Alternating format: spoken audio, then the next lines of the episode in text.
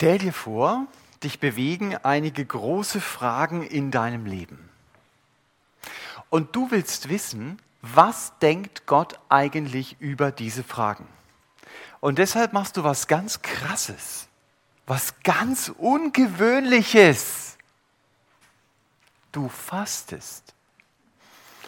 Du verzichtest ganz oder teilweise auf Essen oder vielleicht andere Dinge, die dir die Zeit ähm, nehmen und Konzentration nehmen, wie zum Beispiel Handy oder Nachrichten.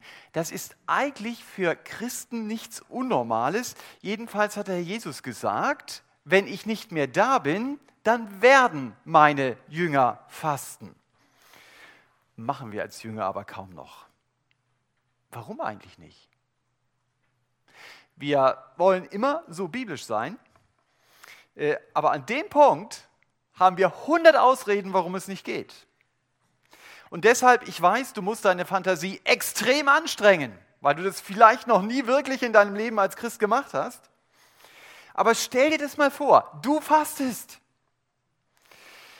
Du nimmst dir Zeit, um über diese Fragen betend nachzudenken, mit Gott im Gebet alleine zu sein. Und dann läufst du vielleicht stundenlang am Neckar entlang um einfach betend nachzudenken, was meint Gott jetzt zu dieser Frage, die mich gerade bewegt. Und plötzlich steht jemand vor dir.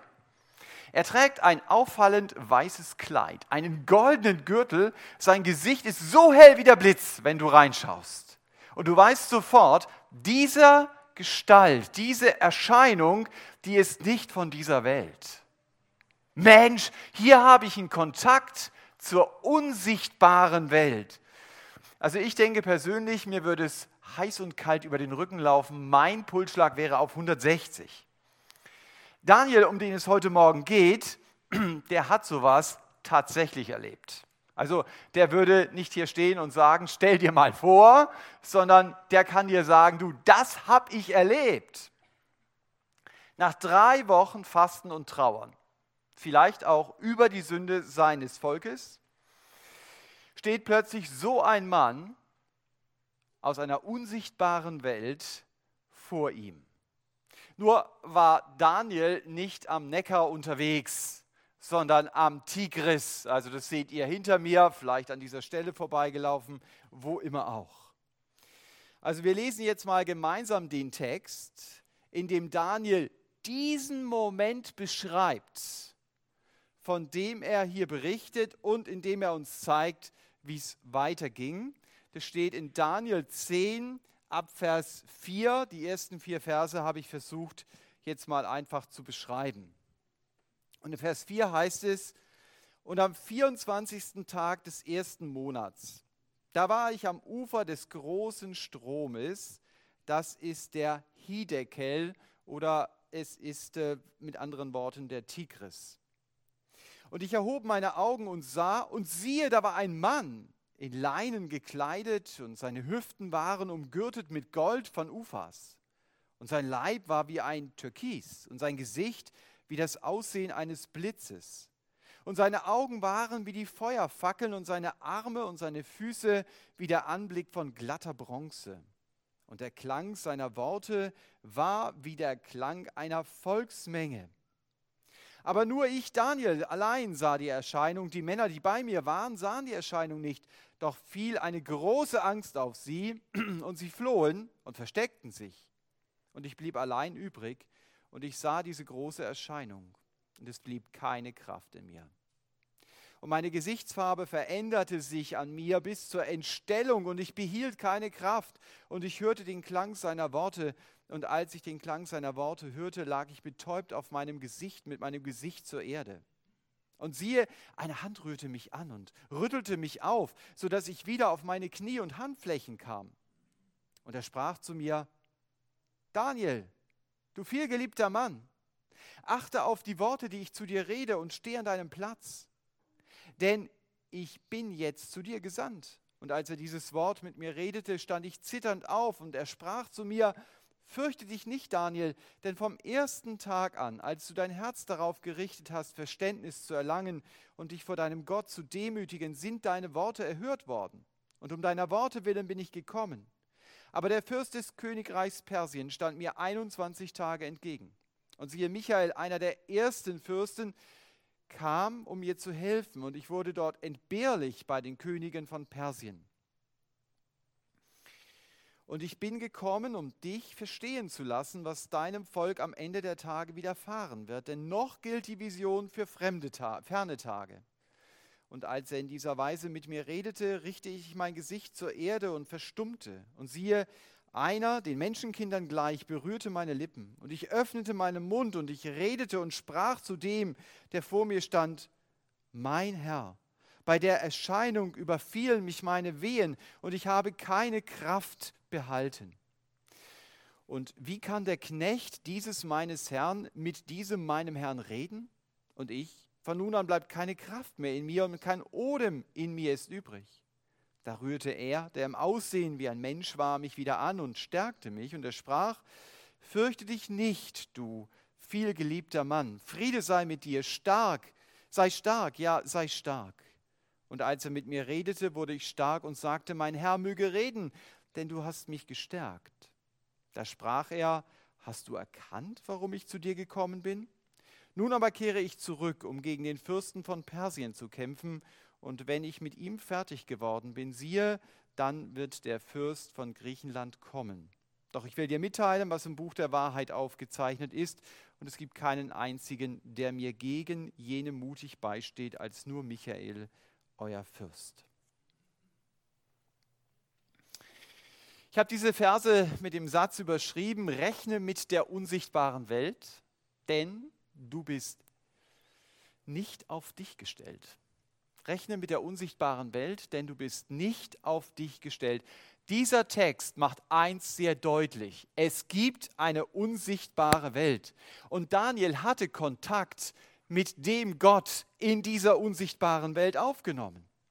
Wenn wir von den Männern lesen, mit denen Daniel hier am Fluss Tigris zusammen war, dann ist es naheliegend, das waren Teilnehmer eines Gebetstreffens. Wir erleben das zum Beispiel auch in Apostelgeschichte 16. Das ist so die einzige Frauenstunde wahrscheinlich, oder weiß nicht, die einzige, aber die dokumentiert ist, die der Paulus gehalten hat. Ein Frauengebetstreffen da am Fluss. Und hier war es wahrscheinlich ein Männergebetstreffen, an dem Daniel teilnahm, auch am Fluss, am Tigris. Und die anderen spürten, Ähnlich wie die Begleiter des Paulus in Apostelgeschichte 9, Daniel begegnet hier tatsächlich einer unsichtbaren Welt. Und ruckzuck stand Daniel nur noch allein am Fluss. Die Männer hatten sofort das Weite gesucht und sich aus Angst oder Sicherheit, je nachdem wie man sieht, auch noch versteckt. Daniel steht jetzt alleine da vor diesem Mann in Weiß. Und wir haben ihn hier beschrieben. Das heißt, seine Augen sind wie Feuerfackeln. Das, was man von seinem Körper sehen kann, das sieht so aus wie ein Edelstein, der wie blankes Metall in der Sonne glitzert. Und wenn der Mann redet, dann denkst du, da stehen hunderte von Leuten. Ja, also Daniel redet hier von einer Volksmenge, eine Stimme wie eine Volksmenge. Und kein Wunder, dass da ab Vers 8 steht, in mir blieb keine Kraft. Daniel war kreidebleich, er lag wie betäubt auf seinem Gesicht und dabei war das nicht die erste Begegnung, die er hatte mit der unsichtbaren Welt. Er hatte die Hand in Daniel 5 gesehen, wie sie an der Wand schreibt. Er hatte erlebt, wie Engel den, das Maul der Löwen zugehalten haben, als er in Daniel 6 dort in dieser Grube saß. Er hatte in Daniel 7 schon Angst gehabt, als er die Vision von den Tieren sah. Und in Kapitel 9 war Daniel dem äh, Engel Gabriel begegnet. All das berichtet er. Und trotzdem scheint diese Begegnung was ganz Besonderes zu sein. Also sie erschüttert ihn bis aufs Mark. Die Bibel sagt hier, er bleibt der Länge nach auf dem Boden liegen, ist wie tot.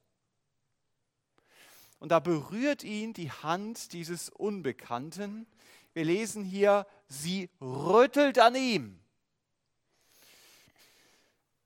Um zu unterstreichen, was er dann gleich sagen wird, Daniel, stehe an deinem Platz. Du könntest es auch mit anderen Worten sagen, Daniel, steh auf.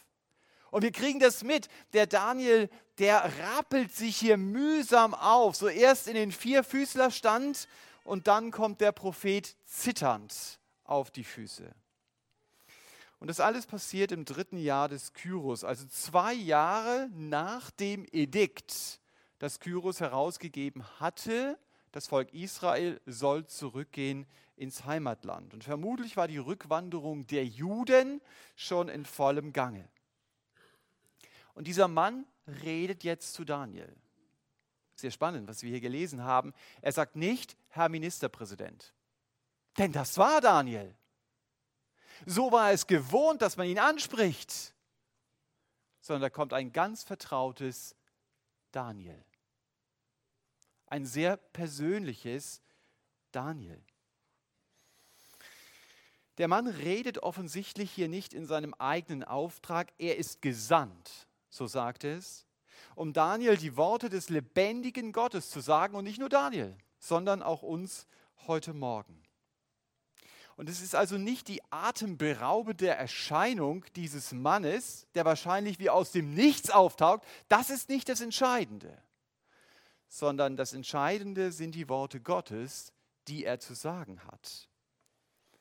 Daniel 10 bis Daniel 12 sind im Grunde genommen mit einigen kleinen Unterbrüchen die wörtliche Wiedergabe dessen, was diese, dieser Mann, dieser geheimnisvolle Mann hier sagt, im Auftrag Gottes.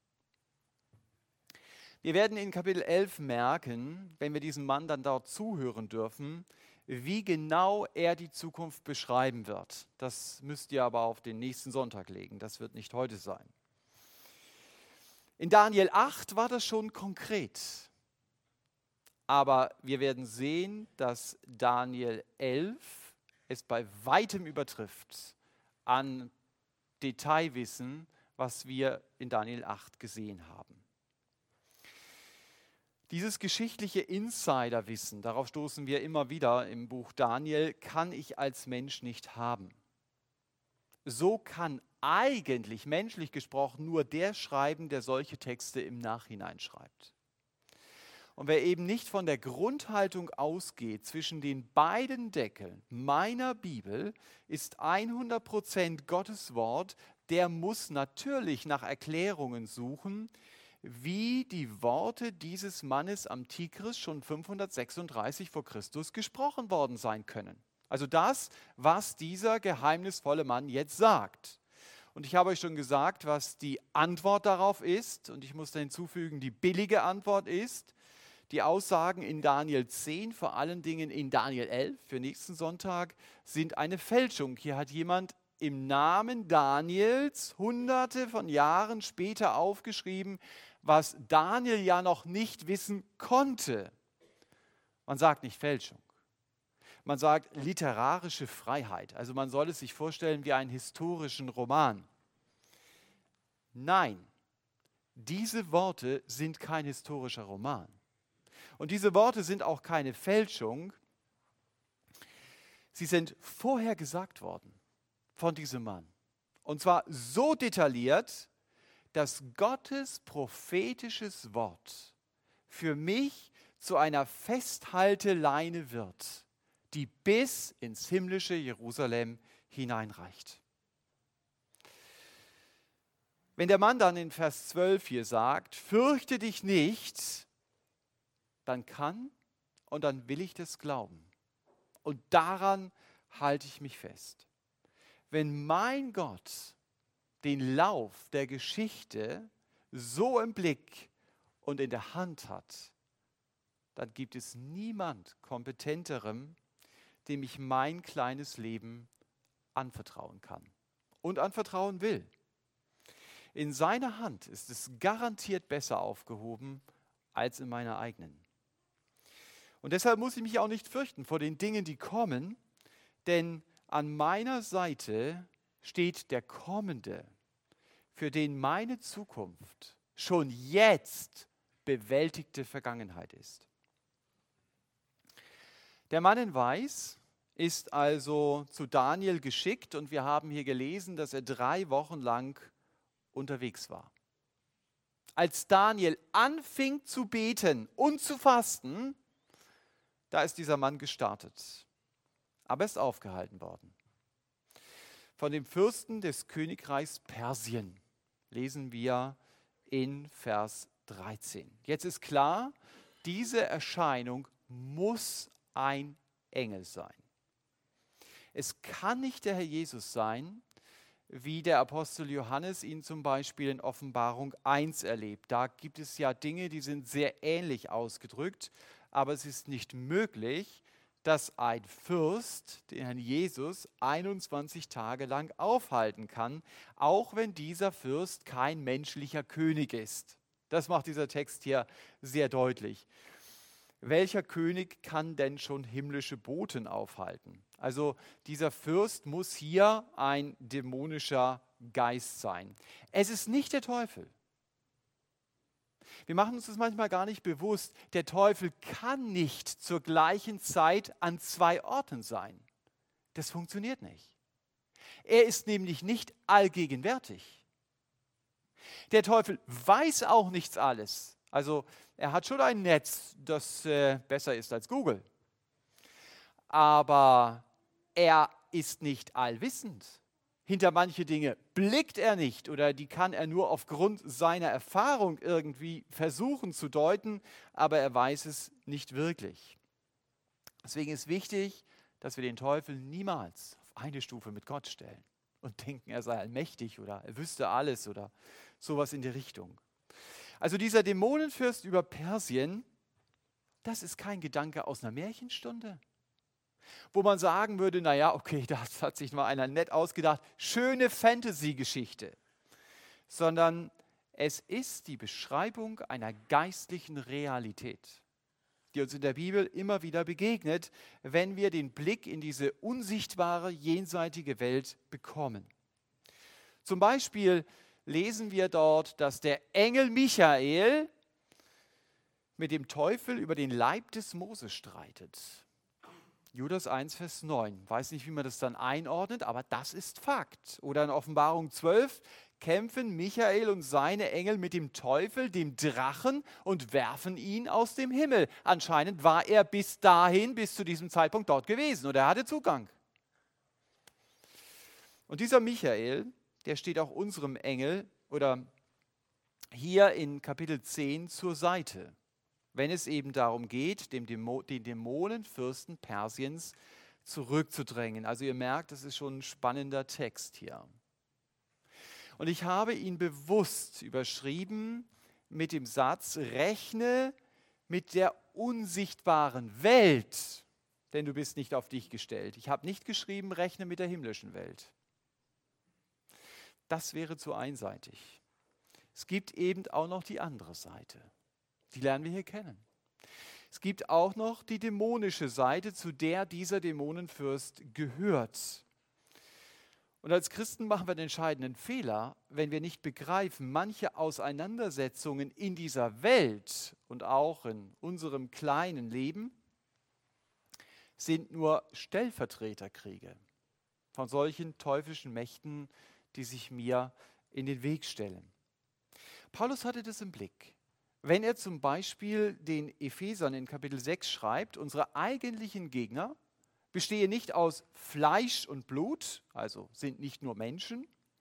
Wir kämpfen, so schreibt er dort in Epheser 6, gegen Gewalten, gegen Mächte, gegen die Weltbeherrscher dieser Finsternis, gegen die geistigen Mächte der Bosheit in der Himmelswelt.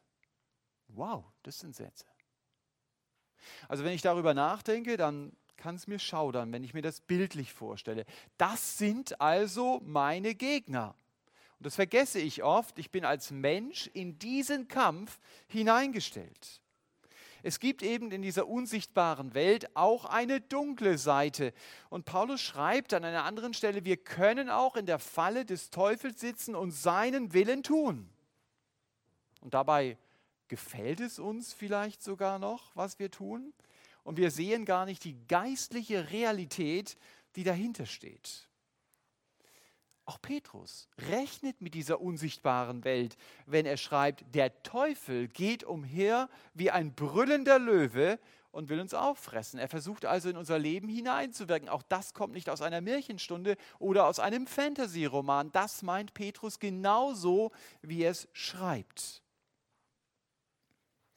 Zum Beispiel, indem der Teufel alles versucht, dass Menschen Gottes Wort nicht hören und so zu Gott umkehren. Das ist die Voraussetzung, dass ich Gottes Wort höre und dass ich es verstehe. Das sagt der Herr Jesus schon in Matthäus 13. Der Böse reißt das Wort Gottes weg, heißt es dort wörtlich. Das ist die Aussage des Herrn Jesus. Er reißt das Wort weg. Paulus zeigt uns, der Teufel als Gott dieser Welt hat den Sinn von Menschen verblendet, damit sie den Lichtglanz des Evangeliums von der Herrlichkeit des Christus nicht sehen. 2. Korinther 4. Auch da geht es um Hineinwirken der unsichtbaren Welt in unsere Welt. Und Paulus selber sagt in 1. Thessalonicher 2, der Teufel hat uns gehindert. Der Zusammenhang dieser Aussage von Paulus ist, dass er erkennt, hinter dem offiziellen Verbot, dass der Apostel Thessalonich nicht mehr betreten darf, steckt der lebendige Teufel, auch wenn er Menschen benutzt hat, seinen Willen auszuführen. Und manchmal kann man das schon von vornherein sagen. Das ist die Handschrift des Teufels. Zum Beispiel, wenn man in bestimmten Ländern keine Bibel verteilen darf, dann ist es nicht etwas, was Gott tut. Aber manchmal kann man es auch erst im Nachhinein sagen. Ob der Teufel mich aufhalten wollte oder ob es Gottes sanftes Stopp ist für eine bestimmte Situation. Wir erleben auch das bei Paulus, dass der Heilige Geist ihn mal verhindert hat, das Wort Gottes in der heutigen Osttürkei zu verkündigen. So sagt Paulus das in Apostelgeschichte 16. Der Heilige Geist hat ihn gehindert, weil Gott ihn woanders hinschicken wollte. Wenn ich mit Jesus unterwegs bin, dann bin ich in diesen Kampf hineingestellt und dann bin ich mit solchen Mächten konfrontiert, die mir den Kampf angesagt haben. Also wenn ihr euch intensiver mal damit beschäftigen wollt, dann kann ich euch Bücher empfehlen, so die Klassiker von John Binion, Die Pilgerreise. Oder das ein weniger bekanntes Buch ist Der Heilige Krieg. Fand ich auch sehr interessant zu lesen. Oder der Klassiker von C.S. Lewis heißt ja Dienstanweisungen für einen Unterteufel. Also das kann mein Bewusstsein stärken. Ich lebe im Fadenkreuz des Teufels und das kann mir helfen, manche Versuchung nochmal anders zu bewerten und anders zu sehen. Was ich aber persönlich in jedem Fall gut finde, ist, dass ich nicht tatsächlich sehe, was in der unsichtbaren Welt los ist. Also mich würde es zu sehr mitnehmen und aufregen. Diese unsichtbare Welt ist ja erst unsichtbar seit dem Sündenfall. Vorher war sie nicht unsichtbar. Erst da kommt im Grunde genommen diese Sperre, dass ich gewisse Dinge nicht mehr sehen kann. Und Gott warnt uns, die Tür zu dieser unsichtbaren Welt aufzustoßen. Die Verbote in 3. Mose 19 machen keinen Sinn, wenn das nicht möglich wäre. Es ist möglich. Die Tür zu einer unsichtbaren Welt aufzustoßen und Gott hat ein dickes Schild an diese Tür gehängt und auf diesem Schild steht betreten strengstens verboten. Als Menschen kann ich Kontakt zu dieser dunklen Seite der unsichtbaren Welt aufnehmen, sei es zum Beispiel durch Gläserrücken mit dem Queerbrett, Handlinien lesen oder härtere Sachen wie spiritistische Sitzungen, wie der König Saul sie in 1 Samuel 28 besucht hat. Wenn ich das tue, dann setze ich mein Vertrauen auf diese Mächte, auf solche Fürsten, wie sie uns hier in Daniel 10 vorgestellt werden. Und Gott nennt das an anderer Stelle geistlichen Ehebruch. Also wenn ich ganz bewusst andere Götter und Mächte zum Mittelpunkt meines Lebens gemacht habe, wenn ich mich auf sie verlassen habe, dann kann das sogar Auswirkungen in mein Leben mit Jesus hinein haben. wenn ich meine Vergangenheit nicht wirklich aufgeräumt habe, wenn ich diese Dinge Gott gegenüber nie zur Sprache gebracht habe, dann habe ich nie begriffen, dass diese Praktiken, die damit zu tun haben, ich wirke hinein in die dunkle Seite der unsichtbaren Welt, wie ein Schlag in Gottes Gesicht sind. Und deshalb kann ein Schatten über meiner Beziehung zu Jesus liegen. Wenn ich vor einer Ehe eine Beziehung zu einem anderen Partner hatte, das niemals zur Sprache gebracht habe, dann bin ich trotzdem verheiratet. Alles gut. Und trotzdem ist da eine Sperre, die sich vielleicht wie eine Last auf meine Schulter legt, weil da kein tiefes Vertrauen ist. Ich trage ein Geheimnis mit mir, das der andere auf keinen Fall erfahren soll. Und das ist absolut hemmend für ein tiefes Vertrauen. Und vielleicht ist das auch manchmal in meinem geistlichen Leben so. Ich habe meine Abgötterei nie zum Thema zwischen Gott und mir gemacht. Und deswegen fällt es mir vielleicht auch schwer, Gott an manchen Punkten zu vertrauen oder im Glauben in manchen Bereichen vorwärts zu gehen. Gott lädt mich ein. Er lädt mich ein, heute zu ihm zu kommen. Entweder allein oder mit jemand zu anderem zusammen, der Christ ist, zum Beispiel nach dem Gottesdienst, hier vorne beim Gebetsdienst und sagen, Herr Jesus, ich habe mich an andere Fürsten gehängt. Ich habe mein Leben ihnen anvertraut. Ich habe ihnen vertraut. Ich habe das noch nie zur Sprache gebracht. Ich will es dir wirklich als Sünde bekennen. Hier bin ich deutlich einen Schritt zu weit gegangen. Der Vers 13, den ihr da seht, der wird oft auch als Beweis dafür genommen, wir müssen eine geistlich strategische Kampfführung haben. Das hat nichts mit geistlichem Kampf in unserem Sinne zu tun, sondern die Denke dahinter ist, dass jedes Land oder jede Region so einen Dämonenfürsten hat und man muss herausfinden, wie der heißt und ihn dann mit Gebet vertreiben. Also man erstellt da so spirituelle Karten, wo man, da zeichnet man ein, wo wohnt jetzt dieser Geist, wie heißt der und dann bekämpft man ihn, indem man das Gebiet umschreitet. Jesus-Märsche sind mittlerweile so ein bisschen aus der Mode gekommen, aber das war eigentlich die Denke, die dahinter steht. Ich proklamiere einen gewissen Bereich und so kämpfe ich eben geistlich. Was ist von dieser Denke zu halten, die sich äh, in manchen charismatischen Kreisen bis heute teilweise gehalten hat? Ich glaube, ich kann es nicht besser formulieren als Wolfram Kopfermann der ja selber zu diesen Kreisen gehört. Er hat ein Buch geschrieben, bekommst du mittlerweile nur antiquarisch. Das Buch heißt Macht ohne Auftrag. Warum ich mich nicht an geistlicher Kampfführung beteilige. Das ist es wirklich. Macht ohne Auftrag. Was der Engel hier sagt, ist Information. Das ist kein Auftrag. Er sagt nicht zu Daniel, du musst jetzt kämpfen, du musst mir helfen. Und Daniel selber kämpft auch nicht gegen diese Dämonenfürsten. Dieser Engel kämpft zusammen mit Michael, der nach Vers 21 ein besonderer Engel für Israel ist.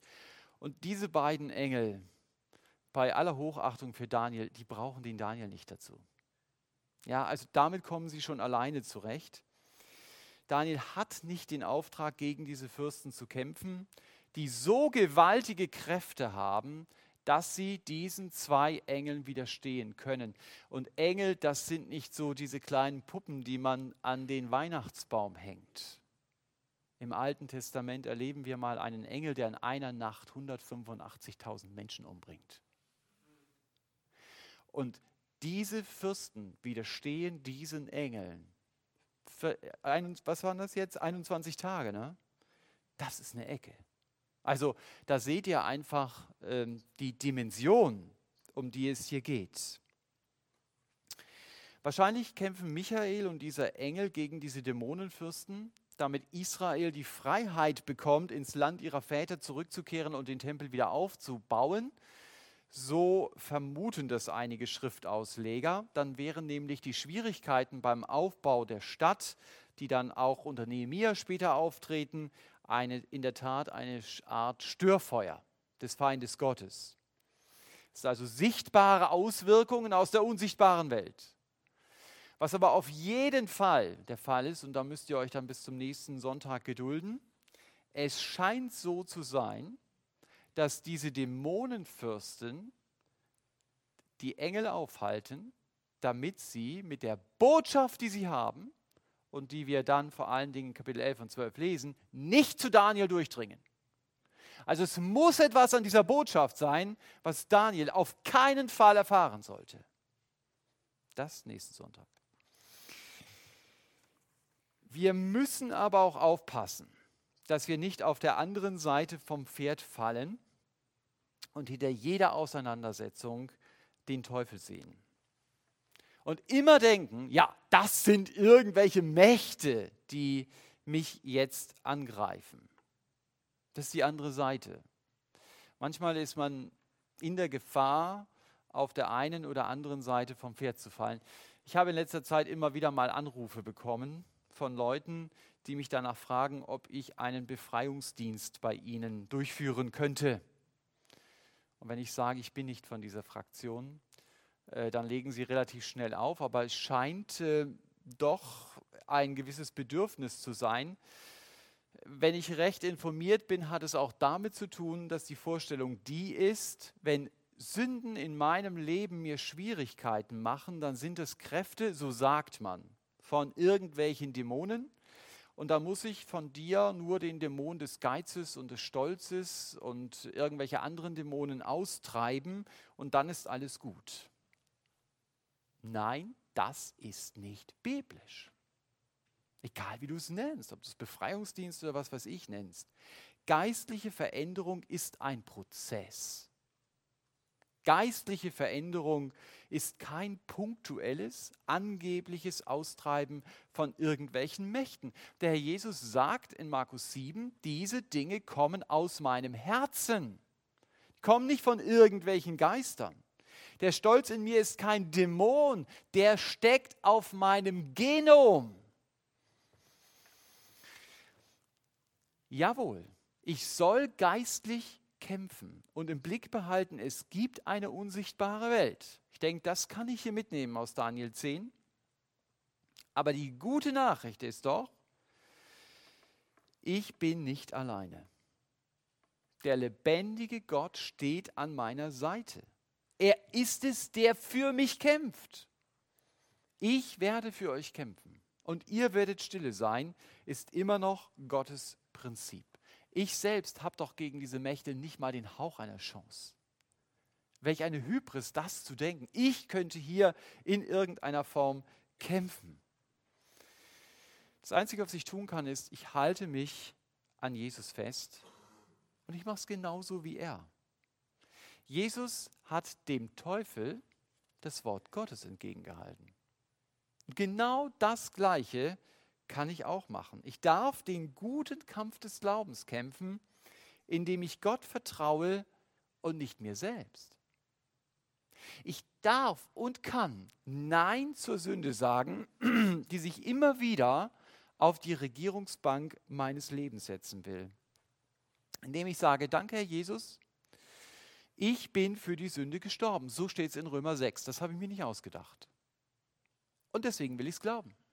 Und darauf berufe ich mich. Und ich darf erleben, wie das Leben des Herrn Jesus in mir sichtbar wird, indem ich zum Beispiel nach dem Prinzip aus Galater 5 lebe.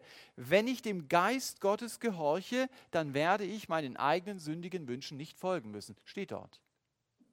Das nehme ich in Anspruch für mein Leben. Mensch, nur durch Gottes Kraft allein ist es mir doch möglich zu sagen, ich folge jetzt nicht mehr dem, was mich reizt.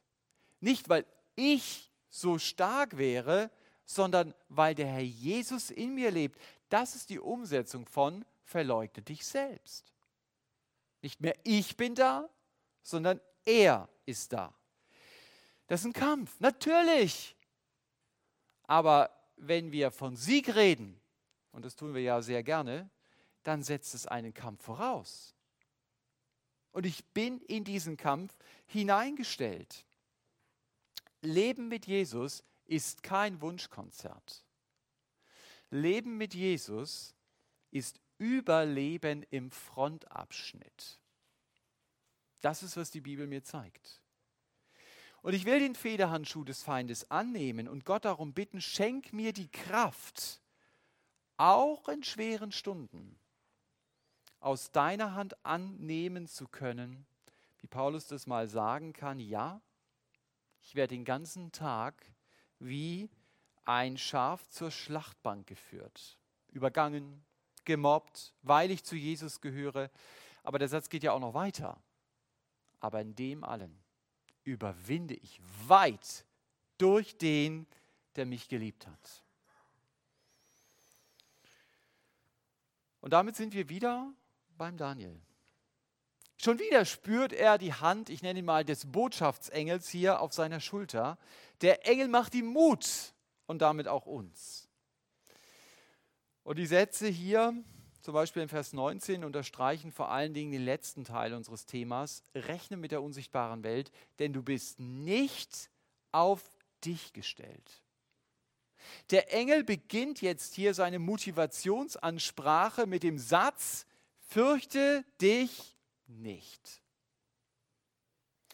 Es lohnt sich manchmal, sich in Situationen hineinzudenken.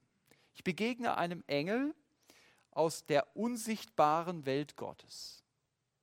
Meine Kollegen sind aus Angst schneller weg, als ich gucken kann. Und dann nimmt dieser Engel mich gedanklich mit in gewaltige Kosmokratorenkämpfe. Und dann sagt er mir, fürchte dich nicht. Okay, ich höre die Botschaft. Wie soll ich das praktisch umsetzen? Und ich finde es sehr spannend, was der Engel jetzt macht. Er lenkt Daniels Blick auf Gott. Er macht es so, wie Paulus es zum Beispiel bei den Thessalonichern macht, wenn er ihnen schreibt, richtet euer Herz auf die Liebe Gottes. Das ist ganz entscheidend dort. Und der Engel versichert dem Daniel hier mehrfach in diesem Kapitel, du bist ein vielgeliebter Mann. Wow. Stell dir das mal vor. Gott wird es zu dir sagen. Du bist ein vielgeliebter Mann. Du bist eine vielgeliebte Frau.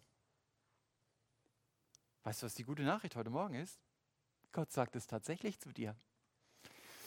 In Epheser 5, Vers 1 kannst du das nachlesen. Wenn du mit Jesus unterwegs bist, dann bist du Gottes geliebtes Kind, steht dort. Mensch, freu dich drüber.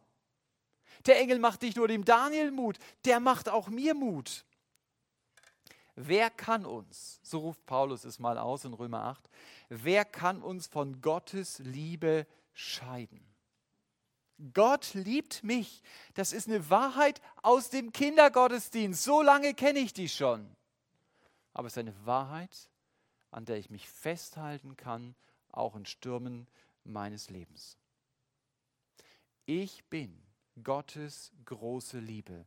Für mich hat er alles gegeben. Es gibt niemanden, der mich mehr liebt als er.